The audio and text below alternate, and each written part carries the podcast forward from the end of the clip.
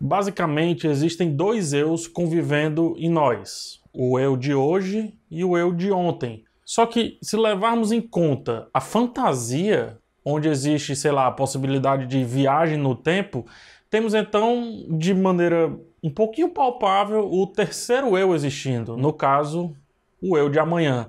O seriado Dark nos ajuda a pensar qual a nossa melhor versão, ou em outras palavras, qual o nosso melhor eu dentre esses três propostos. Calma, gente, o assunto é bom e nos ajuda a entender como que Dark quer se mostrar desde a primeira temporada. E de quebra, outras séries e filmes também acabam aportando aí nesse assunto quando usam viagem no tempo. Obviamente, para debater isso, né, eu vou fazer um vídeo lotado de spoilers e também muito longo, ou seja, só fica aqui quem realmente já assistiu pelo menos até o quinto episódio da terceira temporada de Dark, mas para garantir, é melhor que tenha visto, é melhor que tenha assistido a terceira temporada como um todo.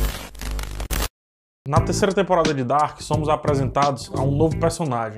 Ele tem uma cicatriz aqui no rosto, no lábio mais precisamente, e aparece sempre em três versões: uma versão criança, uma versão adulta e uma versão idosa. Né? É curioso notar que, além de todo o lance enigmático que circunda esse personagem, as versões das pontas, digamos assim, as versões dos extremos, nunca assumem as rédeas de uma situação.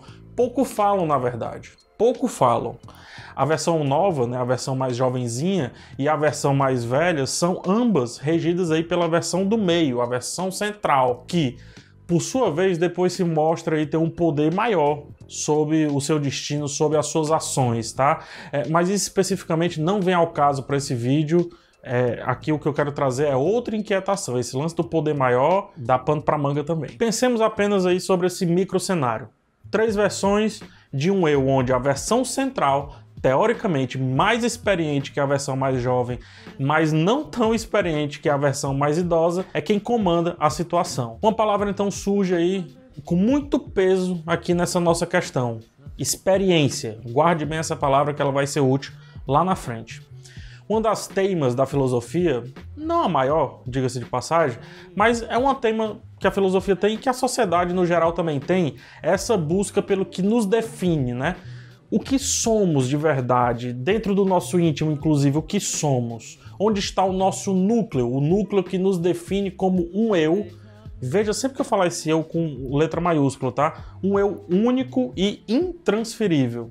Onde é que está esse núcleo? O filósofo contemporâneo Julian Baggini, no livro The Ego Trick, ele chama esse núcleo de pérola. Um núcleo que, mesmo se a gente decepe todos os nossos membros e até boa parte do nosso cérebro, talvez ainda vai se manter ativo e definindo ali a nossa essência. Aqui um adendo rápido, é, não é coincidência que no seriado Westworld, os Westworld, os anfitriões, é, robôs por origem, né, eles têm uma pérola, uma pérola preta, como o núcleo ali do seu ser. Uma pérola que migra ao longo da série entre corpos e consegue manter um núcleo duro, uma essência, pouquíssima mutável, pouquíssima, a não ser que o cara vá lá e mexa na programação, coisa que não dá para fazer com o ser humano. E o mesmo também acontece na série Altered Carbon, né? A referência aí dos dois talvez venha de Baggini, que fala dessa tal teoria da pérola desde 2012, tá? O que antes o filósofo David Hume já havia chamado aí de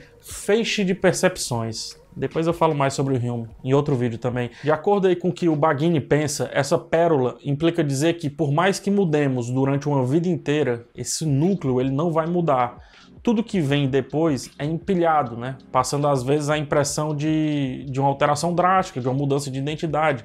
Mas na verdade, lá na base, a pérola, o centro, ela continua intacta, ela continua a mesma. Só que cada vez mais forte, cada vez mais encorpada, né? Com cada vez, inclusive, mais certeza de que ela existe, a certeza do peso dela na nossa vida e por aí vai. E isso, óbvio, assim, de maneira abstrata e etérea, né? Porque essa pérola, ela não existe de fato em nenhuma parte do cérebro, assim, de maneira física, em nenhuma parte do cérebro, tampouco do nosso corpo, do nosso corpo inteiro. Mas todo o nosso conjunto de vivências pessoais, vivências únicas e nossas apenas, elas nos proporcionam a ideia de singularidade.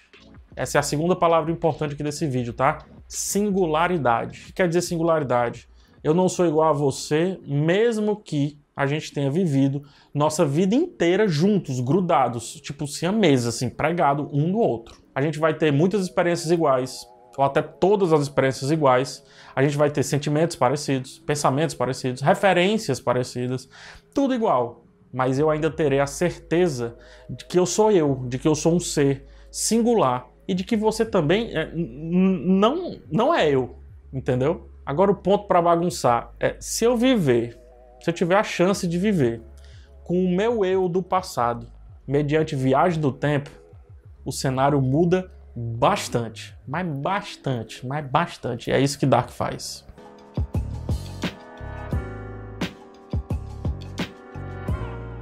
Plutarco, vindo lá da Grécia Antiga, ele nos ajuda a pensar sobre esse tema de que somos, é, do que a gente é, na verdade, do tempo.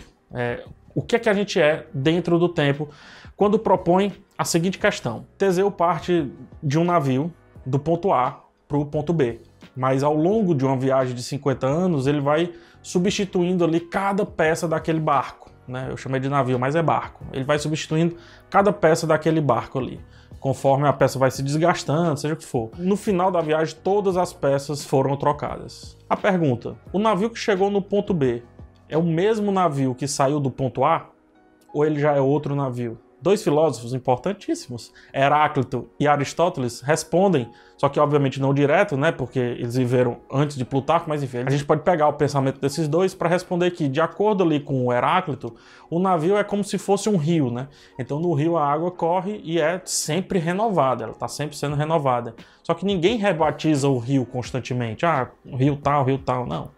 Não, não acontece isso. Aristóteles, inclusive, vai apontar de uma maneira mais pragmática porque ele define, ele acha que uma coisa é definida por, é, é, oh meu Deus, por quatro causas: a causa formal, a causa material, a causa final e a causa eficiente. Inclusive eu posso falar isso também em outro vídeo. Quando o navio vai mudando, a única coisa que muda é a sua causa material. Nesse caso, a, a, a tal pérola, né, apontada por Baghini, é a causa formal, ou seja, a causa fundamental. E o navio ele tem uma causa fundamental. No caso, o navio de Teseu é sempre o navio de Teseu. Enquanto que o PH de 80 anos é sempre o PH. Sou sempre eu. Eu vou me enxergar sempre como eu. Nossos pensamentos e ações são inescrutáveis como os de estranhos. Quem disse isso foi Julian Baghini lá no Ego Trick. Vamos lá entender isso.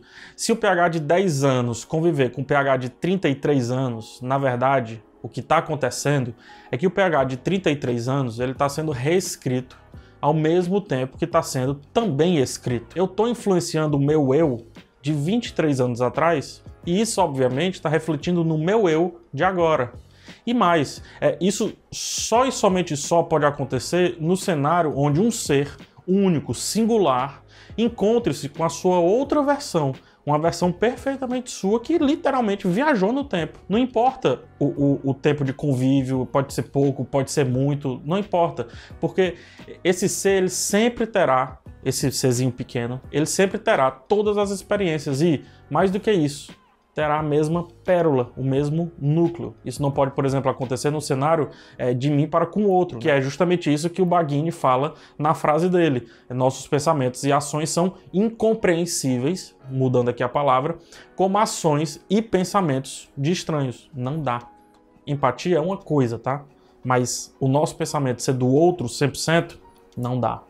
Se o meu eu de 33 anos tiver um pensamento proveniente de uma memória de quando eu tinha 10 anos, eu tenho como saber que aquilo dali é meu, indiferente de como eu conquistei. Se foi através do meu eu do futuro ou simplesmente vivendo, né? Do modo normal, como a gente pega aí as experiências da vida. A partir desse ponto de vista, a pergunta de qual é a nossa melhor versão, ela começa a ser respondida.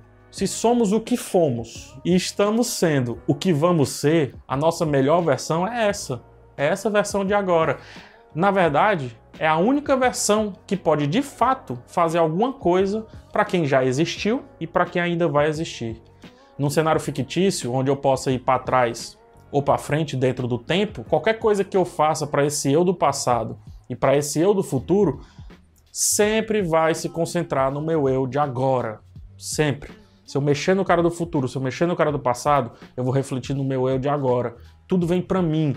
tudo vem para esse ser central, esse ser do meio. E por isso, em Dark, quem sempre age de maneira mais visceral é a versão adulta do personagem misterioso, o personagem da, da cicatriz, que teoricamente está no meio do caminho entre uma versão e outra, né?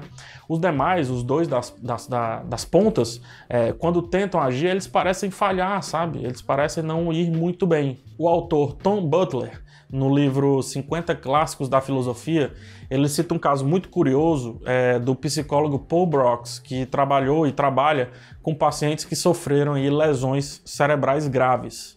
Lá ele fala que é, o Brox ele notou que mesmo se um hemisfério do cérebro estiver danificado, afetando a memória ou outras funções do corpo, a maioria das pessoas continua a sentir uma noção unificada do eu. Para entender isso, tem que ler o Paul Brox, é facinho de achar. E depois de fazer isso, assista o filme Mar Adentro, que aborda com o Javier Bardem, que ele aborda um pouquinho também essa, essa essência que permanece mesmo quando a gente está no extremo da invalidez, digamos assim. A pergunta, por que que isso acontece? Por que que esse lance do hemisfério do cérebro acontece? Deixemos Baghini então um pouquinho de lado, vamos voltar para quem com certeza influenciou Baghini nessa ideia de identidade, nessa ideia do eu. No caso, John Locke, que não é o cara do Lost, tá? O cara do Lost é baseado nele. É, o John Locke ele tem uma frase que diz: se então lhe for perguntado quando um homem começa a ter quaisquer ideias, penso que a verdadeira resposta é quando ele tem qualquer sensação. Com essa frase, é, Locke praticamente fala que precisamos viver para aí sim ser. Por isso a gente viaja, por isso a gente lê, por isso a gente busca experiências, é, por isso a gente vê vídeo no YouTube de Dark, por isso a gente faz tudo. Lá na frente, quando a gente tiver toda essa massa, né, quando a gente tiver toda essa massa de vivência, ainda assim seremos a mesma pessoa. Afinal, é um carvalho, um carvalho de muitos anos, uma, uma árvore perfeita, é, ele deixou de parecer visual e de maneira eficiente como uma muda. Mas ele contém tudo que aquela muda tinha, sabe? Só que mais no caso é a história. Ele contém história, ele contém uma vida. Olha outra coisa que o Locke fala. É preciso metade. Isso é sensacional, cara. Isso tem que ter uma camisa. É preciso metade do tempo para usar a outra. Ou seja, é preciso sermos o eu de agora para sermos o eu de amanhã. E eu digo mais: a gente precisa deixar o eu de agora ser todo e por completo para que esse eu não atrapalhe o cara de amanhã. A versão jovem é, em Dark, ela tenta matar um personagem logo no primeiro episódio, só que ela não consegue. A versão adulta vem e facilmente corrige a situação. E, e, assim, não há uma discussão, não há uma repreensão, nada, nada. O fato é que aquela versão jovem ainda não tinha vivido a primeira metade, essa primeira metade a qual o Locke se refere, o que nos leva a crer que sem o meio, sem aquele personagem central, não há começo. Se não há meio, não há começo, uma vez que o começo vira automaticamente Fim. Sendo assim, é, respondendo, e agora com mais propriedade, a melhor versão daqueles três é a versão central. A que viveu e a que ainda vai viver um bocado de coisas. Se não, é, é, a ordem do tempo ela é atrapalhada. Ao fim da temporada, a gente vê finalmente ali os extremos agirem, né? As versões das pontas agirem. Afinal, o fim chegou. Chegou para todos. E no fim, não importa mais o que somos e o que fomos. Somos o meu eu de ontem, e de hoje, todos iguais, todos dentro do mesmo saco. Somos o fim, ou simplesmente somos, por essência, eu.